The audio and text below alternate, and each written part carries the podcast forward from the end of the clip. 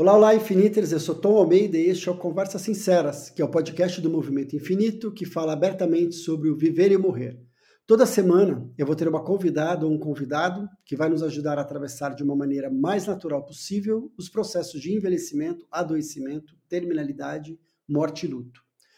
No Festival Infinito, eu sempre busco trazer grandes nomes internacionais.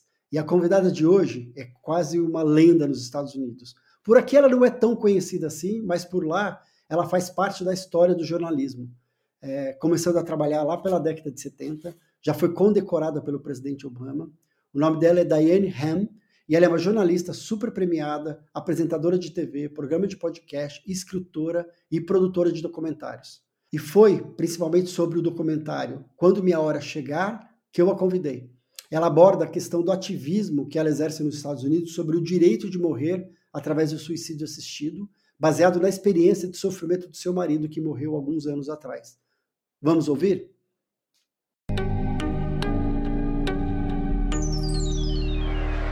E a gente vai seguindo aqui com mais uma convidada super, super incrível. É a radialista norte-americana Diane Ham, que ela, sensibilizada pela morte do seu marido, ela decidiu ouvir diferentes pessoas em diferentes lugares dos Estados Unidos com a seguinte pergunta: E quando a sua hora chegar, qual o seu desejo? Esse processo todo resultou no documentário When My Time Comes, que poderá ser assistido com exclusividade para todos os participantes do festival, é, até o dia 2 de novembro. Infelizmente, a gente não conseguiu ainda legendar, mas quem puder já para assistir, mas a gente já está trabalhando nisso. E a Daiane é uma grandiosa jornalista e apresentadora com mais de 40 anos de profissão, autora de quatro livros autobiográficos, campeões de venda. O mais recente, lançado em 2016, chamado On My Own, que seria algo como Por Mim Mesmo, que relata a história do seu marido há mais de 50 anos, 54 anos, e a sua luta para construir a vida sem ele. Ela já recebeu diversos importantes, é, prêmios importantes, sendo que um deles foi o prêmio da Medalha de Humanidades concedido pelo presidente Barack Obama na Casa Branca. Então, para conversar mais sobre esse tema instigante, bem-vindo, Daiane. É uma honra muito grande recebê-la. Eu estou muito emocionado é, de receber e ter essa conversa com uma celebridade. É uma honra. Muito, muito obrigado mesmo por participar dessa conversa. Thank you, Tom. It's so good to be with you. É, Diane, para começar a nossa conversa, eu gostaria de saber o seguinte: como que foi esse seu processo para produzir este documentário é, que você saiu conversando com várias pessoas, perguntando sobre o, o, desejo delas em relação ao como elas gostariam quando a sua hora chegar. Como foi pessoalmente esse processo para você? De ouvir tantas vozes, ouvir opiniões diferentes, Como que isso foi para você?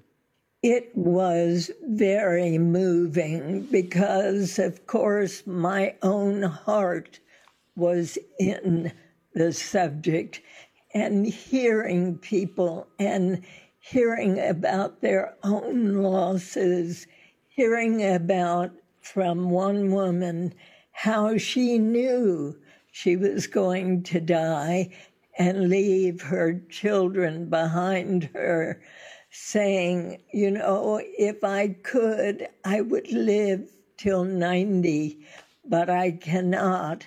So I will take medication when I know the time has come to end my life.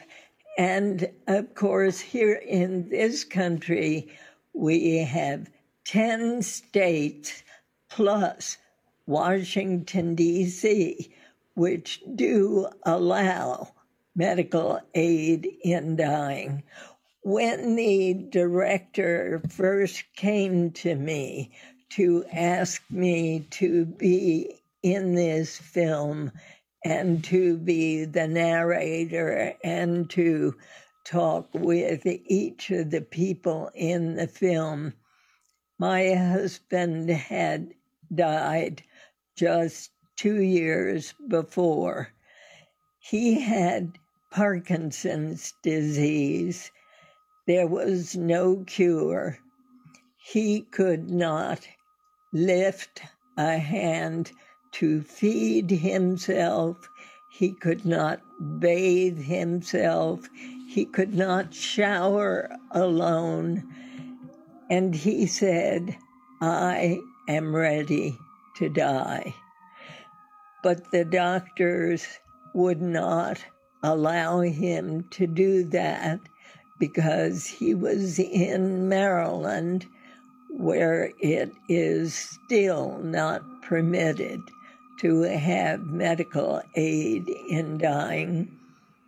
So sadly, what he had to do was stop eating, stop taking any medication, and stop drinking water. Now, we can live for a very long time 30, 40, sometimes 50 days without food, but not without water. When the body is without water, the organs begin to fail very quickly.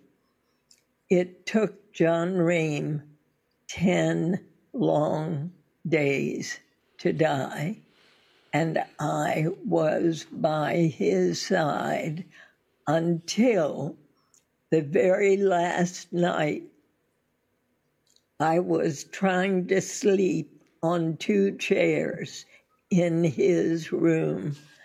I couldn't sleep. I got up and I began to write the book on my own. And in the morning, his caregiver came. And I said, I'll run home. I'll take a shower. I'll take the dog home. And they called me as soon as I got there and said, Come quick. I'm afraid he's going. And by the time I got there, he had already died. So his death really propelled me to move forward with his whole idea of caring for people at the end to give them a choice. If they say, I want God to be the only one who decides, I support them. If, on the other hand, they say, I want every medicine treatment that science can provide, I support them. But if they say, I want medical aid in dying, as I do, and as my husband did, that's what I believe they should have, Tom. Uh, impressionante. É, a força de você, tanto dele, a determinação de realmente seguir em cima né, de um desejo, de uma escolha, a sua determinação e força e amor de respeitar essa decisão e seguir com ele nesses dez dias que eu não consigo nem imaginar o tamanho do desafio e do desconforto e da, do, do, do grande desafio que foi isso. É, e como, é, da mesma forma que esse festival acontece, também o que me motivou a fazer foram também as minhas perdas, foram as mortes que eu tive, foram os meus lutos, de entender o quanto que é importante falar sobre a morte, que é importante falar sobre a vida, falar sobre os lutos. E foi isso também que te motivou, né, a abraçar uma causa, de você virar uma ativista dessa causa. E é muito bonito você também falar sobre eu respeito as pessoas que não querem isso. Eu não estou querendo impor para ninguém uma determinada formato. Eu só quero também ser respeitada. Então of isso é, é, é muito importante. O que tanto esse processo que você virou, viveu com o seu marido, quanto esse documentário, de ouvir tantos depoimentos, mudou a forma de você pensar sobre o seu fim quando a sua hora chegar? Isso mudou esse processo? I think when my time comes, which is, of course, the name of the documentary, as well as the name of the book I wrote to accompany the documentary, when I heard all of the different perspectives from a priest from a black minister who said, We don't trust the medical profession because of how they've treated us here in this country. In this country, black people do not receive as good care as white people do. And that is the truth. And the truth has presented itself even with this COVID 19, this coronavirus that we have had. Black people have had to wait longer to get the vaccine so there is mistrust among those black people and people of all colors. As for the church, the Roman Catholic Church in this country has been the most outspoken opponent to medical aid in dying. And I understand their perspective. Their perspective is that God should be the only giver of life and giver of death. I understand that. I believe in God. I have believed in God ever since I was a little girl. And I still believe in God and believe that she, God, or he, God, would not want to see us suffer as many, so many people do at the end of life. I am so happy that in this country there is a growth in palliative care, in hospice care, taking good care of people at the end of life, keeping them comfortable. But I must tell you that there is some pain that no medication can touch.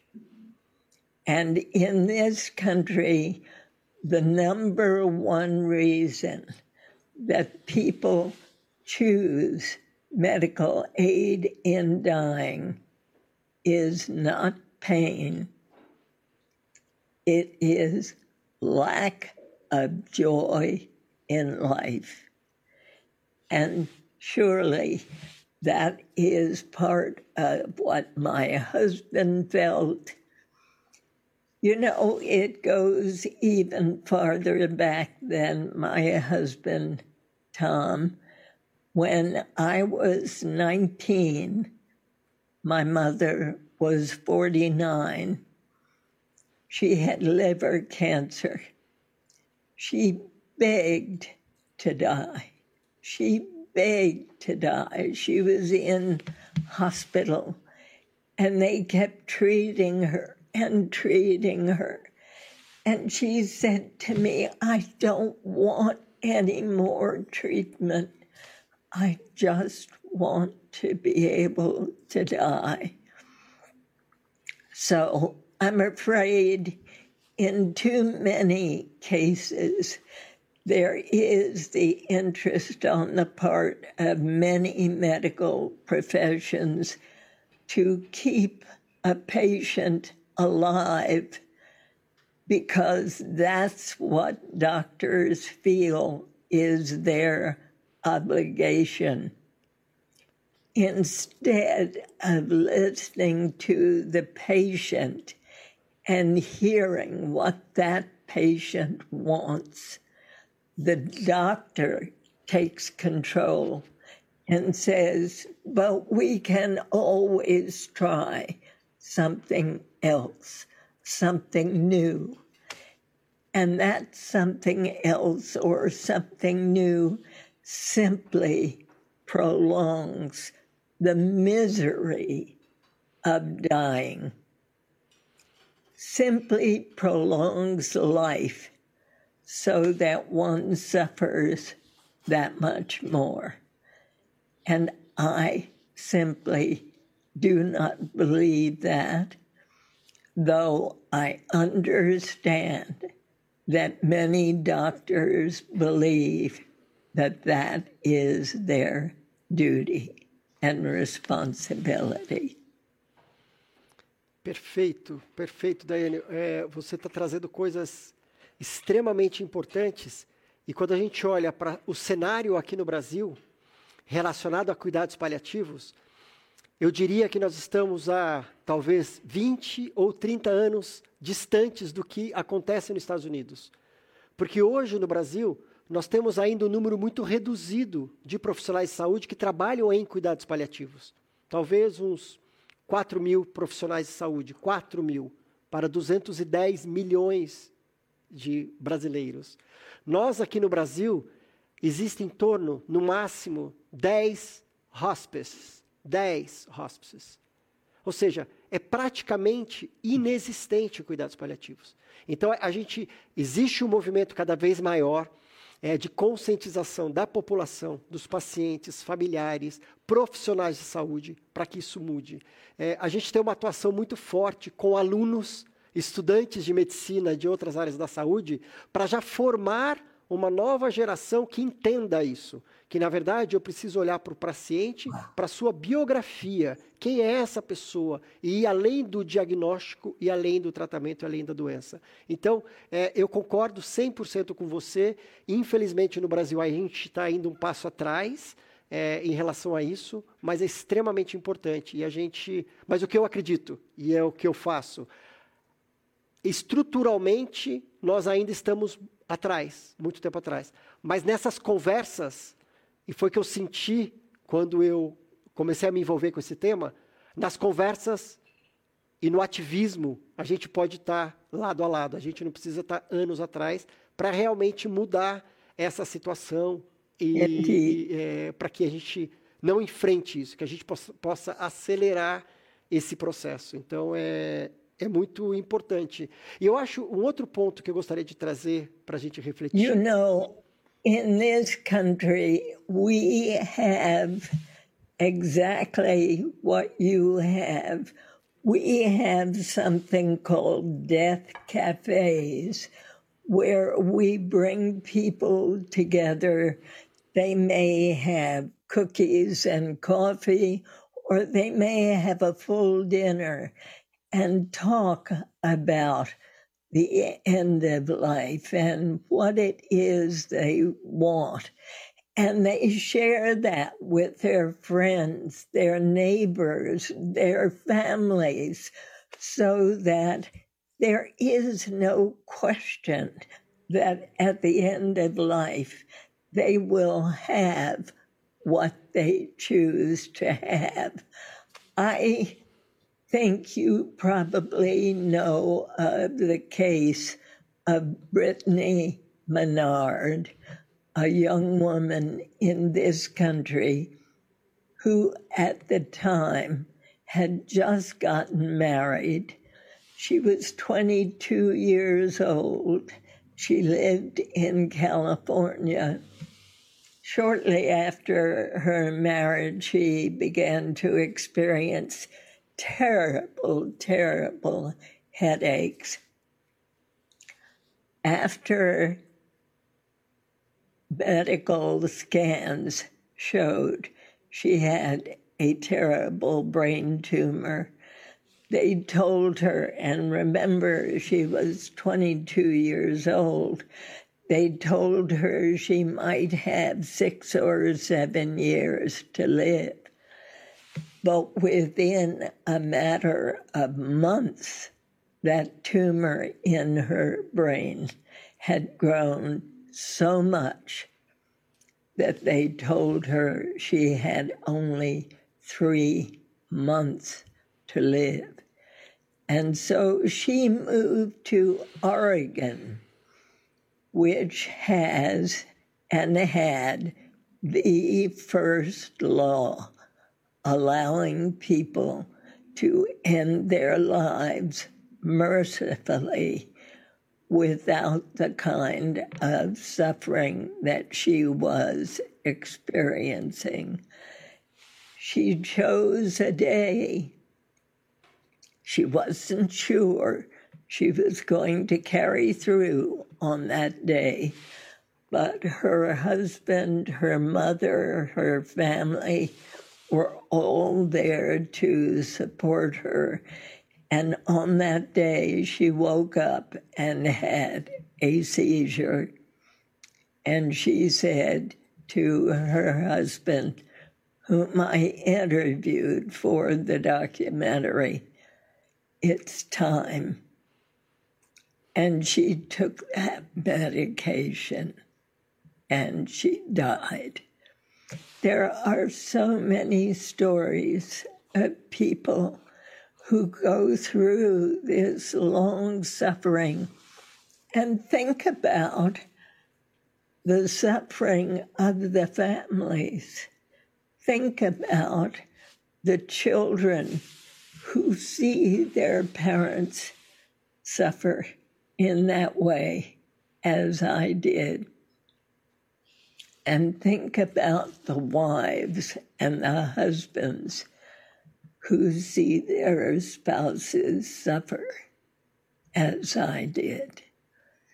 It is something, Tom, that takes a long time to accomplish, and I congratulate you for all the work you are doing there in Brazil.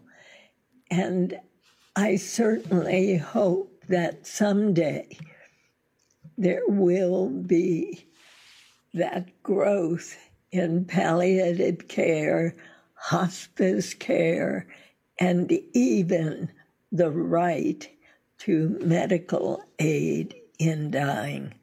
I hope that for you and your country.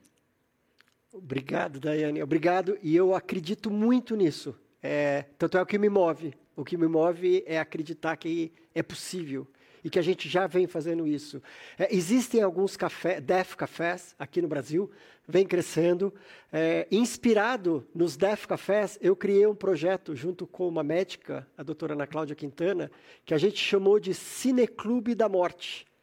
Onde, inspirado nisso, o que é que a gente faz? A gente assiste um filme, a gente vai para o cinema, assiste um filme e depois a gente faz o debate. Então a gente se inspirou nisso e eu acredito muito. É, o infinito, a nossa bandeira, é conversas sinceras sobre viver e morrer. Que eu acredito que a gente tem que conversar muito, porque esse processo, o seu ativismo, está muito relacionado a autoconhecimento. Eu tenho que me conectar com a minha verdade, com os meus valores, para eu fazer uma escolha. Né? Porque não é uma escolha simples. Quando, quando a minha hora chegar, right. pera, mas antes, o que, que é importante?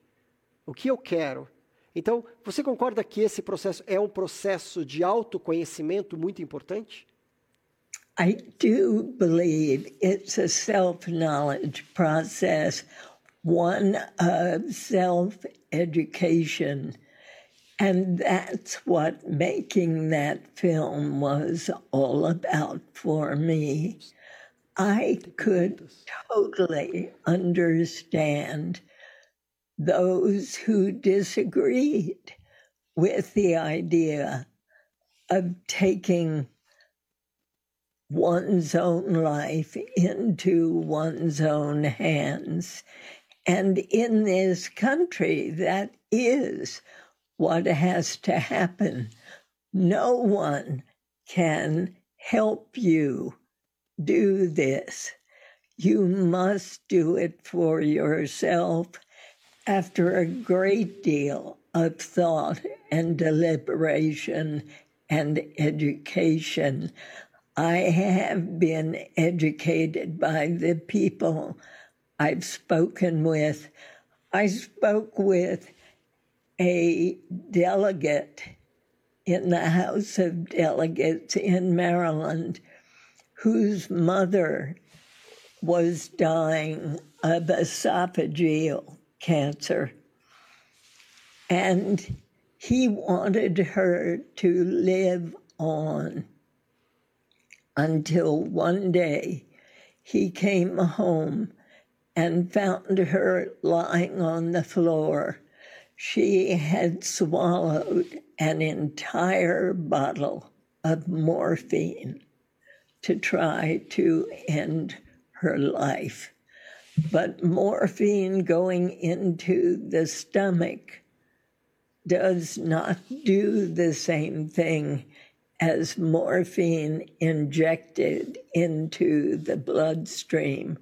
So when he got her quickly to the hospital, they brought her back to life. And the doctor even said to the son, if she does something like this again, don't bring her back.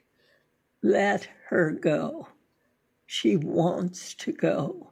And you must educate yourself, the doctor said, as to how to listen carefully to your mother's wishes. And I think that's what we all must do is to listen carefully to those we speak with to learn what it is they want. But they can only learn what they want by educating themselves as to whether, for example, more chemotherapy can really bring them back to where they want to be. Can more radiation do what they want to be done? No one who is so ill as my husband was can ever have his full life back. He felt he had lost his dignity. And he said, If I continue to live, I will fall further and further into indignity. And I do not wish to carry on that way. So we must listen. And the other thing to do, as you are already doing so well, is to help educate these young doctors. I participated in a lecture here in Washington at George Washington University Medical School given by a Dr. David Grube, who is the medical representative for an organization here in this country called Compassion and Choices. He spoke to this group of young third year medical students about death and dying and how to learn to listen to what patients want. That death may not necessarily be the worst outcome. It could be the blessing that a patient may hope for. And it's so important that these young students be educated to understand that doing no harm may be in the mind of the patient. It is the patient's right to choose what is harm. Muito, eu, eu, acho que tem um ponto também, é, Daiane, você está falando tantas coisas importantes. É, tem um ponto, quando você contou até o aspecto né, da família dessa moça, é, de respeitar isso. E da outra que levou para o hospital é, e não respeitou isso, e, e, e é uma crueldade, né? É, e muitas vezes, assim, para eu não sofrer, eu vou te colocar em sofrimento. Então, eu acho que, como você já disse algumas vezes, assim, você não é contra nada. Eu só sou a favor do meu direito.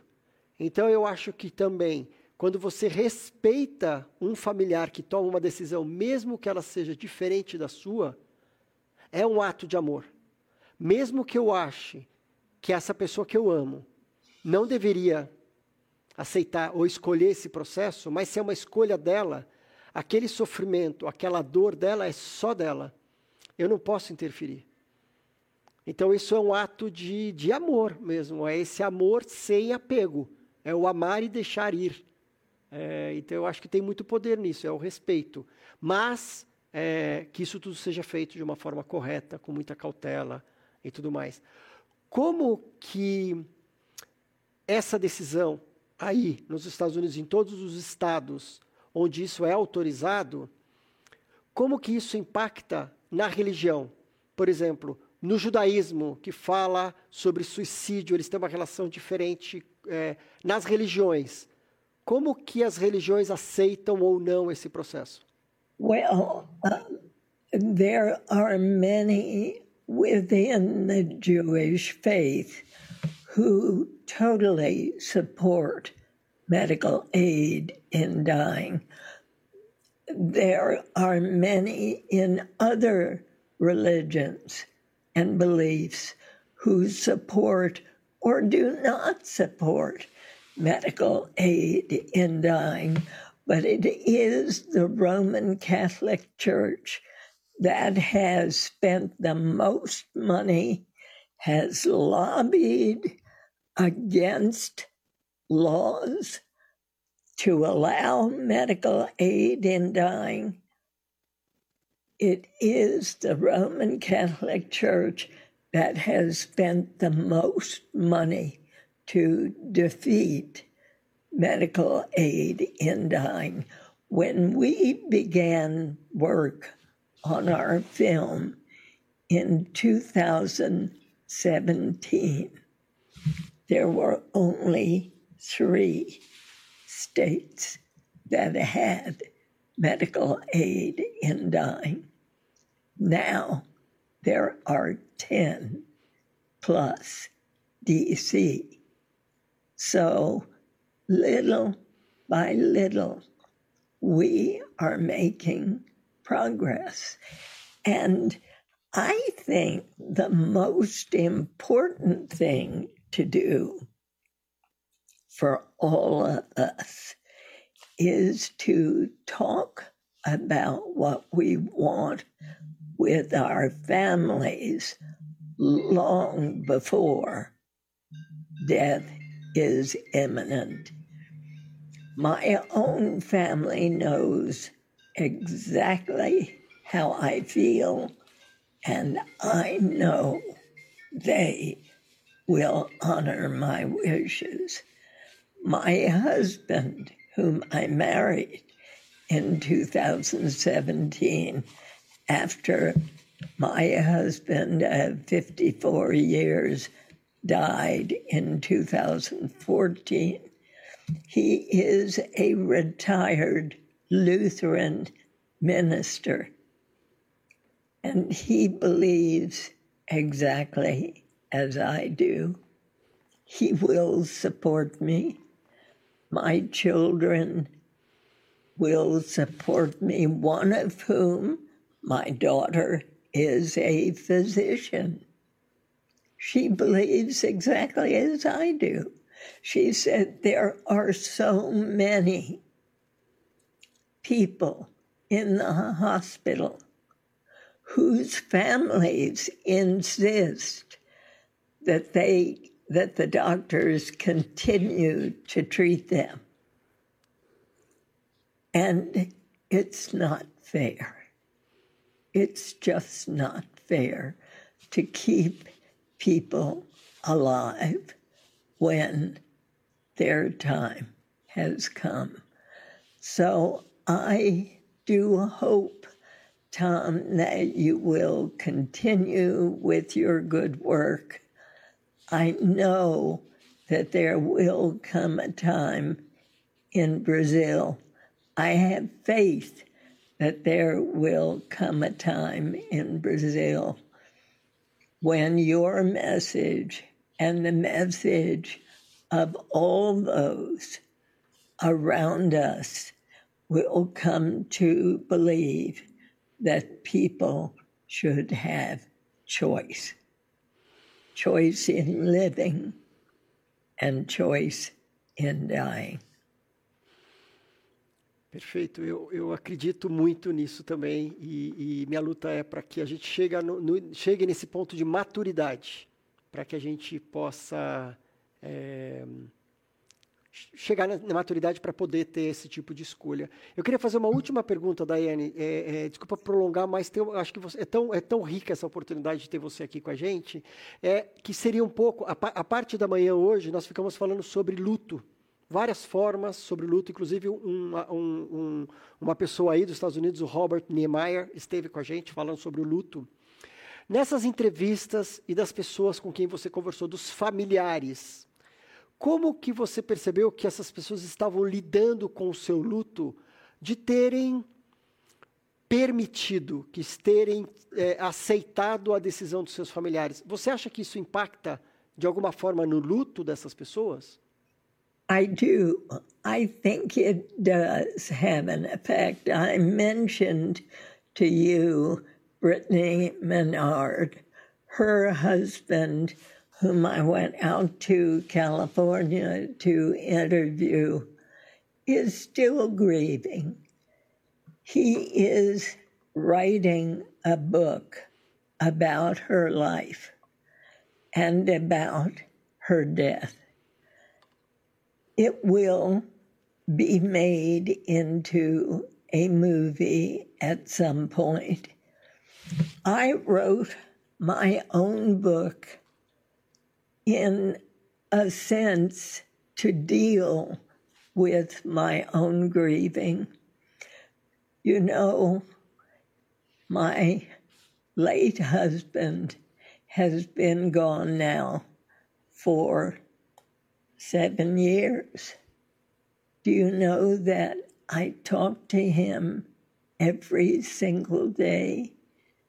And I know he hears me because I hear him talk back with me.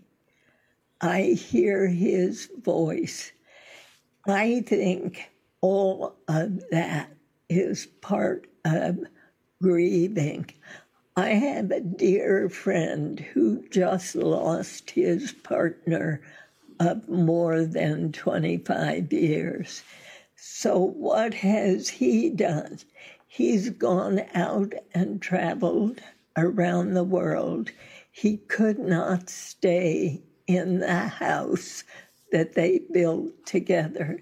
He had to get away to see friends around the world. And people grieve in different ways. A mother I know whose son took his own life in depression. She cannot stop grieving. And there is, I think, no way to say what is an appropriate way to grieve. or whether it's too long to grieve. Life goes on, and we continue to live and do the work that we are left to do. And I grieve in my heart for the loss of the man I lived with and adored for 54 years. But my life has to go on for as long as I am healthy and doing work that I think is abuse. When that time is no more, then I'll know that my time has come. Que lindo, que lindo, Daiane. É, eu estou aqui sentindo é, é, e, e, e, celebrando esse nosso encontro. É, é muito bonito tudo que você está trazendo. Parabéns por esse trabalho que você faz tão revolucionário de você estar tá conquistando e mudando leis, mudando e impactando a vida, impactando a vida de muitas pessoas. Então eu te agradeço, eu te parabenizo, foi uma honra. Juntos, juntos estamos.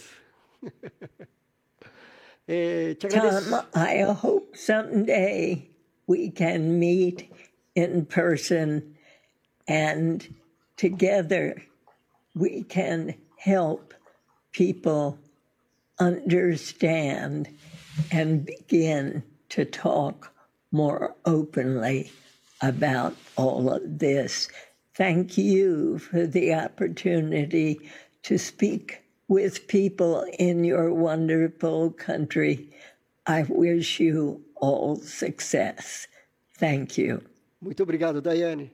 Nós vamos nos encontrar, eu vou te visitar em breve. Muito obrigado.